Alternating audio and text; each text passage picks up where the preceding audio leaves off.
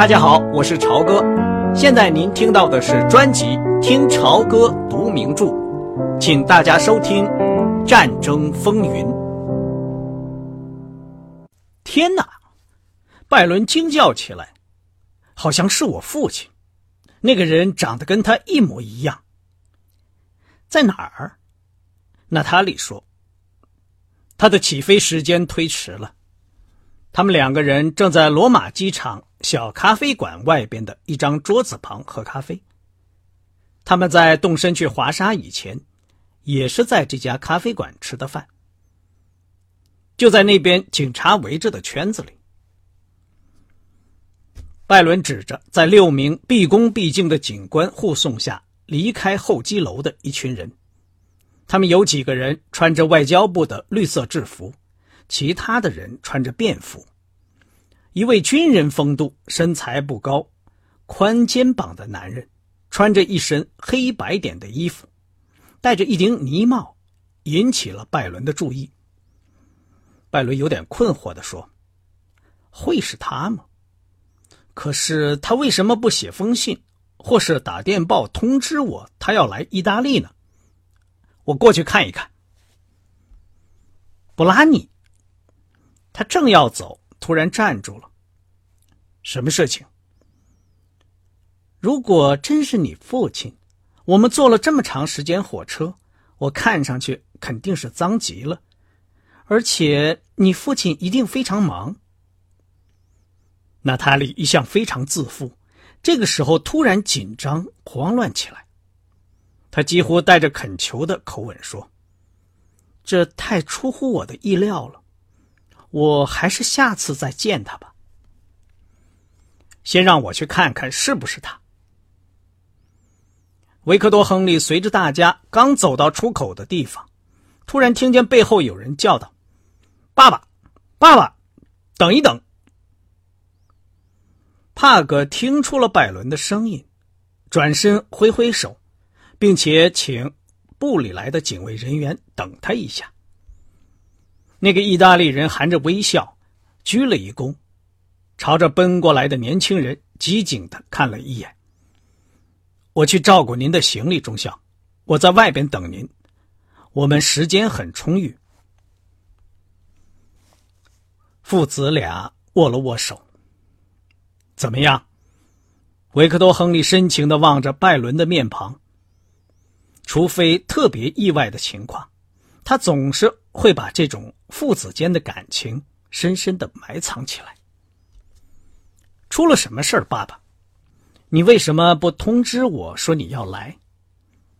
事情来得很突然，我本来打算今天晚上给你打电话。你到罗马来做什么？娜塔莉要回家。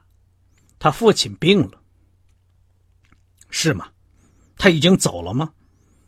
没有，他在那边，就坐在那边。是那位大名鼎鼎的娜塔莉·杰斯特罗吗？是穿灰衣服的那个姑娘吗？不是，还要远一点。她穿着黑衣服，戴一顶大帽子。维克多·亨利发现他儿子说话的声音。有一种非常自信的味道。他已经不像在柏林的时候那样无精打采、满不在乎，而是目光中流露出自信的神情，脊背也挺得更直了。你看上去真是目光炯炯、精神抖擞啊！帕克说：“是的，爸爸，我精神好极了。我去看看那位姑娘。”父亲突然朝他那边走去，他走得很快。拜伦跑了一两步才跟上他。一路上几乎没有行人，他们一口气来到娜塔莉面前。娜塔莉双手合十放在膝盖上，静静的坐在那里。娜塔莉，这是我爸爸。通过这样直截了当的介绍。这两个人，拜伦生活中相对的两极，就这样突然碰面了。娜塔莉把手伸给拜伦的父亲，看着他的眼睛，等着他先开口。维克多·亨利第一眼看上去就喜欢上了这个面带倦容、风尘仆仆、生着一堆乌黑的眼睛、面庞消瘦的姑娘。她并不像想象中那种传说里富于冒险性格的犹太人，她的面貌完全像一个普普通通的美国人。不过，她还是具有一种异国的风情，一种刚强而沉静的女性神态。帕克觉得他一定非常怕难为情，可是一点也没有流露出来。当他握住她的手，他微微一笑时，甚至流露出一些对拜伦的感情。帕克说：“听说你父亲生病，我很难过。”娜塔莉点点头，表示感谢。我还不知道严重到什么程度，不过他们要我回去，我这就回去了。他低沉的声音很甜，但是就和他的目光一样，非常坚决。那你还回来吗？我还不知道，因为杰斯特罗博士可能也要回美国去。最好还是劝他回去，越快越好。帕格用敏锐的目光打量着他，娜塔莉并没有回避他的目光。当他们两个人暂时谁也找不到更多的话说时，就变成了一场目光的交锋。随后，娜塔莉爽朗顽皮的笑了，仿佛在说：“好吧，你是拜伦的父亲，我不责怪。你想看出什么东西来？你觉得怎么样啊？”这让维克多·亨利感到很窘迫，他可从来没有在这种面对面的较量中失败过。可是这一次，他却把目光转向怀着极大的兴趣在一旁观战的拜伦身上。娜塔莉这么快就恢复了平静，这让拜伦感到很吃惊。好了，布拉尼，帕格喊起来：“我该走了。”不能让外交部的人久等。是的，爸爸。娜塔莉说：“拜伦告诉我，您在柏林跟塔斯波利家人非常友好。中校，我认识帕米拉。是吗？”帕格露出微笑。娜塔莉确实在尽量找些话题，好让他可以自如些。他是很喜欢他这样。是的。在巴黎，他和我经常跟两个同住一个屋子的小伙子约会，他是很可爱的。我也这样觉得，他对他父亲也特别的好。不过他开起汽车来可实在太吓人了。哦，您已经发现了吗？您知道有一次我跟他乘汽车从巴黎到夏特尔，最后我几乎是走着回去的，他可真把我吓坏了。我倒不相信这么容易就能把你吓坏。帕克伸出了手，很高兴看到你，即使在这种偶然的情况下相遇，娜塔莉。帕克局促不安的又咕哝了一句：“这解释了很多问题。一路顺风，一路都乘飞机吗？我弄到了一张星期四从里斯本起飞的特快航班的机票。”但愿不会出什么意外。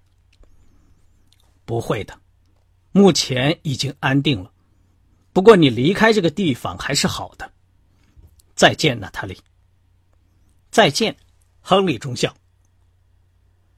维克多·亨利掉头走开了，拜伦匆匆忙忙的跟在他身边。布拉尼，现在来谈谈你怎么样？你打算继续留在西也纳吗？我暂时打算留下。你听说华伦已经订婚了吗？哦，真的吗？已经确定了吗？是的，他们定的日期是五月二十号。他结束飞行训练以后，我希望你到时候能够赶回来。你知道，你可没有机会再参加你的兄弟的婚礼了。我也会想办法请假回去一次。我尽力试试吧。妈妈怎么样？他的胃口不好，柏林快把他弄垮了。我以为他喜欢柏林呢，越来越不让人喜欢了。他们两个人在候机大厅的玻璃门前站住了。你打算在罗马停留多久？如果我能去看你爸爸，那我就在这儿等你。那好吧，你跟大使馆的科克乌德上校联系吧，他是海军武官。也许今天晚上我们能一起吃个晚饭。那太好了。她是个了不起的姑娘。拜伦含糊的笑了。你真的不能说点印象吗？你可从来没有对我说过，她长得那么漂亮，是吗？我实在不觉得她漂亮，她肯定不是最漂亮。你知道我是迷上她了，不过，她那双水汪汪的眼睛能让你销魂，她很漂亮。总之，我很久前给你写的信上写的关于她的那些话还是有效的。我现在见过她以后，我更加感到如此了。她是个非常成熟的女人。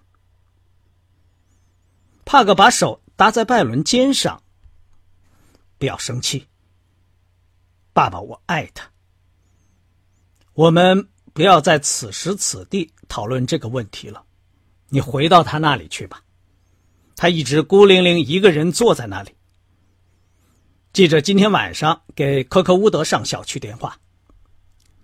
好吧，爸爸。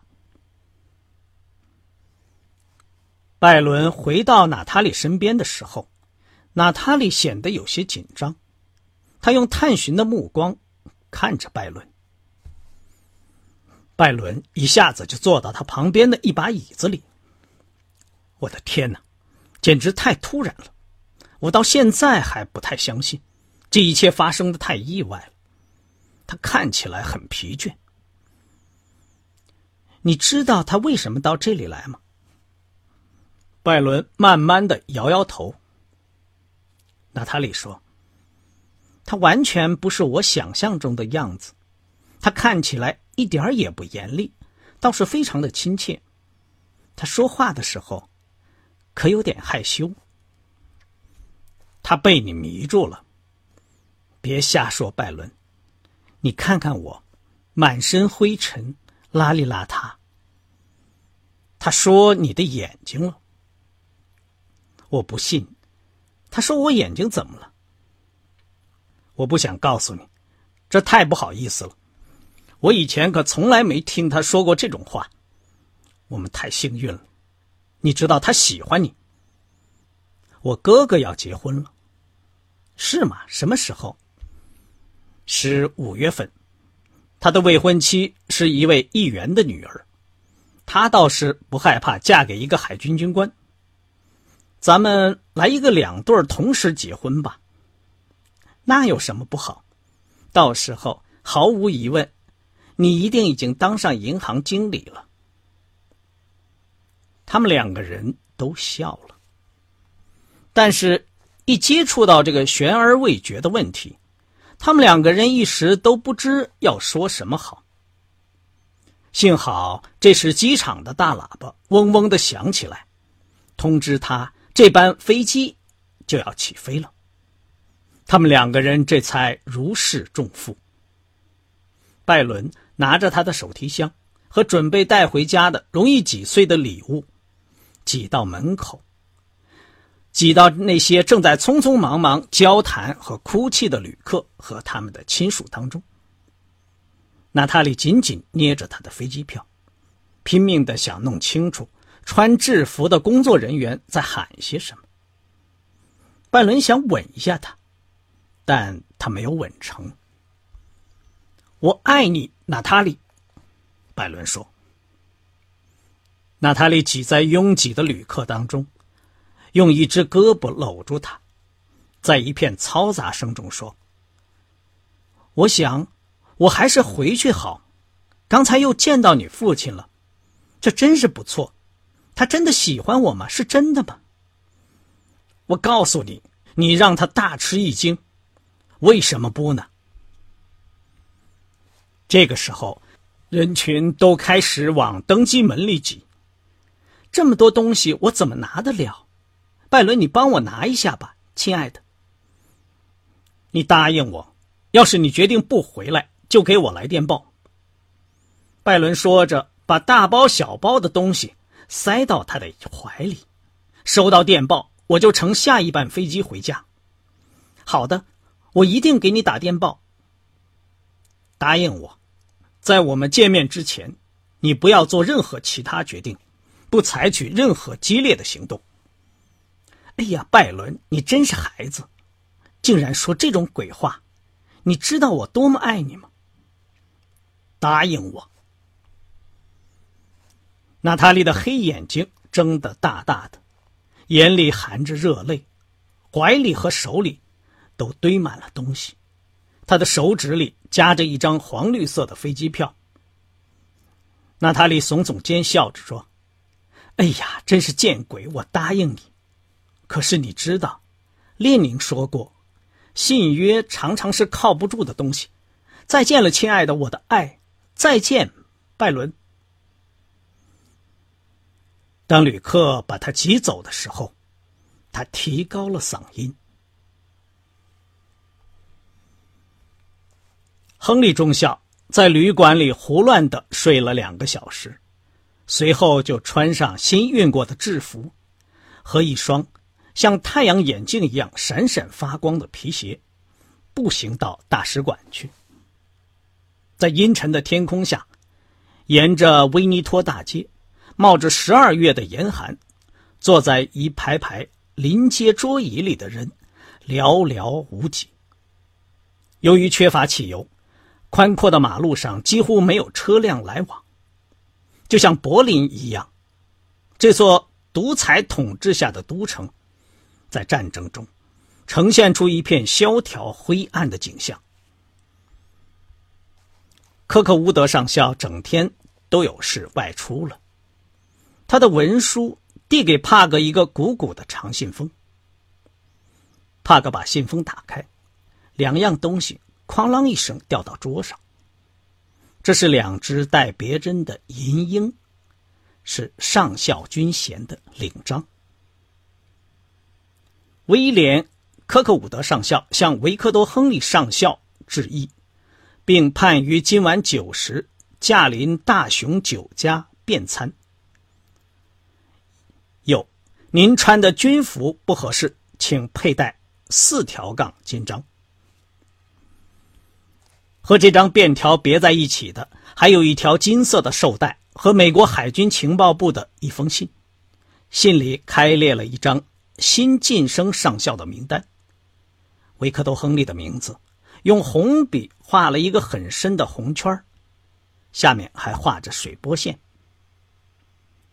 文书有一张爽朗的、满是雀斑的美国人的面孔，他咧着嘴在笑。恭喜您，上校！谢谢你。我儿子来电话了吗？来了，先生。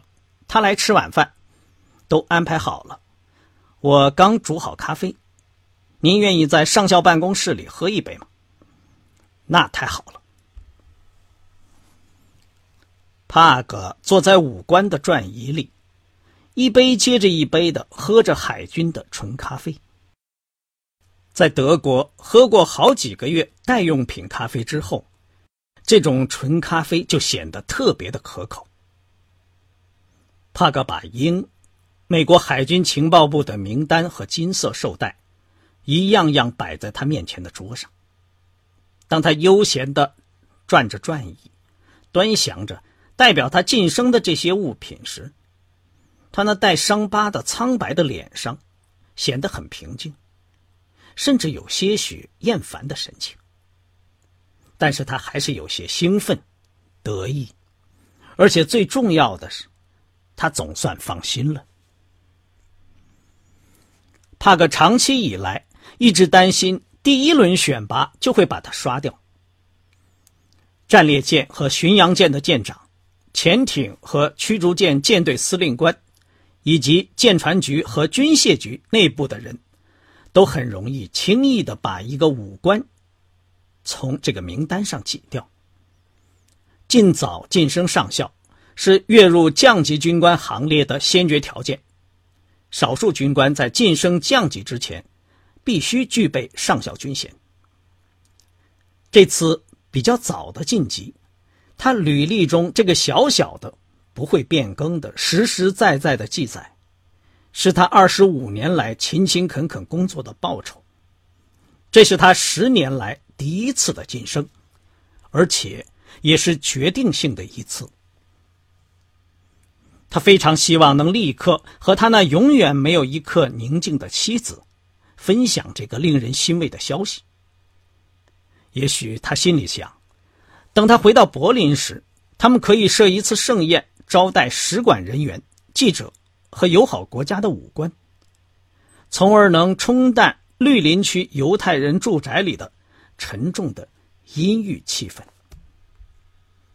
他突然又想到娜塔莉·杰斯特罗，他甚至把关于晋级的事也完全抛到一边了。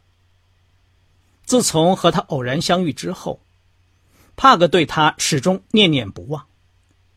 在他们相会的那几分钟，他就感觉到，他儿子和这位姑娘之间。已经有了很深的感情，说不定是拆不散的。可是这怎么可能呢？一个像娜塔莉·杰斯特罗这样的年轻女人，如果不考虑一般的所谓年龄相当的问题，她会嫁给一个和她自己年龄相仿的中年人，而绝不会随随便便抓一个像拜伦这样的毛头小伙子。以娜塔莉这样的聪明才智。当然，选择莱斯里·斯鲁特这样类型的人是最合适的。娜塔莉比准备嫁给拜伦哥哥的杰尼斯更成熟，也更有修养。因此，帕克·亨利在想，这门婚事并不合适。因此，他怀疑娜塔莉是否理智，是否能够坚定不移。但现在。使他感到压力最大的是犹太人的问题。维克多·亨利深知自己非常刻板，他的生活圈子也非常狭窄，跟犹太人很少接触。同时，他又是个很矮板也很实际的人，这就使他感到这个问题非常棘手。帕克深信，如果有这样一位母亲。他未来的有一半犹太血统的孙儿或孙女，一定又漂亮又聪明。但是，他又想到他儿子绝对无法应付将来给他带来的各种各样的麻烦，而且他永远应付不了。他在华沙所表现的冷静和勇敢的性格，非常适合搞体育运动或者去当军人。但是在日常生活中，比起雄心壮志、刻苦勤奋和丰富的常识来，这种用处就很小了。先生，吉亚纳里先生来了。电话机里传来文书的说话声。好的，请他进来吧。维克多·亨利把那些东西收了起来，放到裤兜里。他的心情远不如刚才想到晋升上校时那样高兴了。刚才您听到的是听潮歌读名著《战争风云》，谢谢您的收听，我们下次节目再见。